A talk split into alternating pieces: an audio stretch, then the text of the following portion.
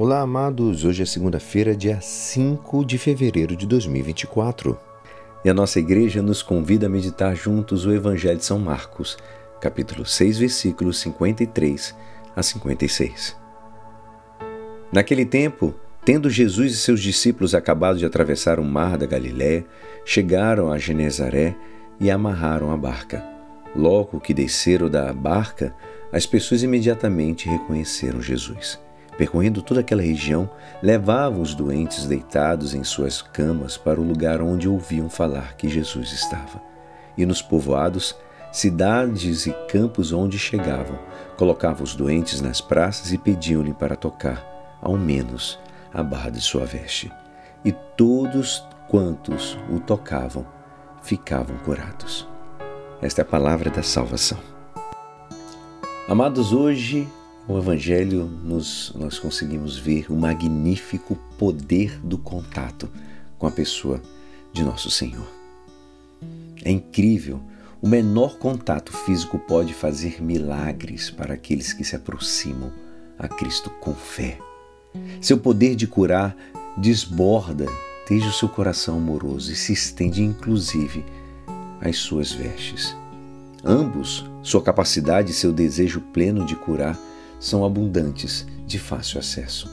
Esta passagem pode nos ajudar a meditar como estamos recebendo ao nosso Senhor na Sagrada Comunhão. Comungamos com fé de que este contato com Cristo pode fazer milagres em nossas vidas. Mais que um simples tocar a franja do seu manto, nós recebemos realmente o corpo de Cristo em nossos corpos. Mais que uma simples cura de nossas doenças físicas. A comunhão cura nossas almas e lhes garante a participação da própria vida de Deus. Amados, Santo Inácio de Antioquia assim considerava a Eucaristia. Ele dizia como medicina da imortalidade e o antídoto para prevenir-nos da morte, de modo que produz o que eternamente nós devemos viver em Jesus Cristo. E aproveitando, o aproveitamento, na verdade, desta medicina da imortalidade, consiste em ser curados de todos aqueles que nos separa de Deus e dos outros. Ser curados por Cristo na Eucaristia, portanto, implica superar tudo aquilo que ficamos de cismados na nossa vida, entende?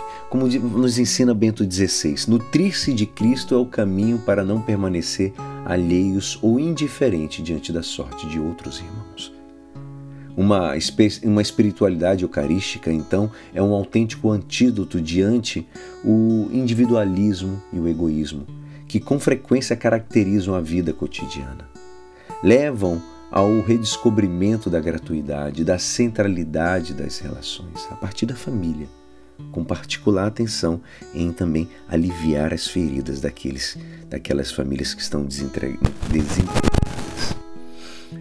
Igual também que aqueles que foram curados de suas doenças tocando seus, suas vestes, nós também podemos ser curados dos nossos egoísmos, de nosso isolamento dos outros mediante a recepção do nosso Senhor com muita fé. E é assim, esperançoso que esta palavra poderá te ajudar no dia de hoje que me despeço. Meu nome é Alisson Castro e até amanhã. Uma abençoada semana. Amém.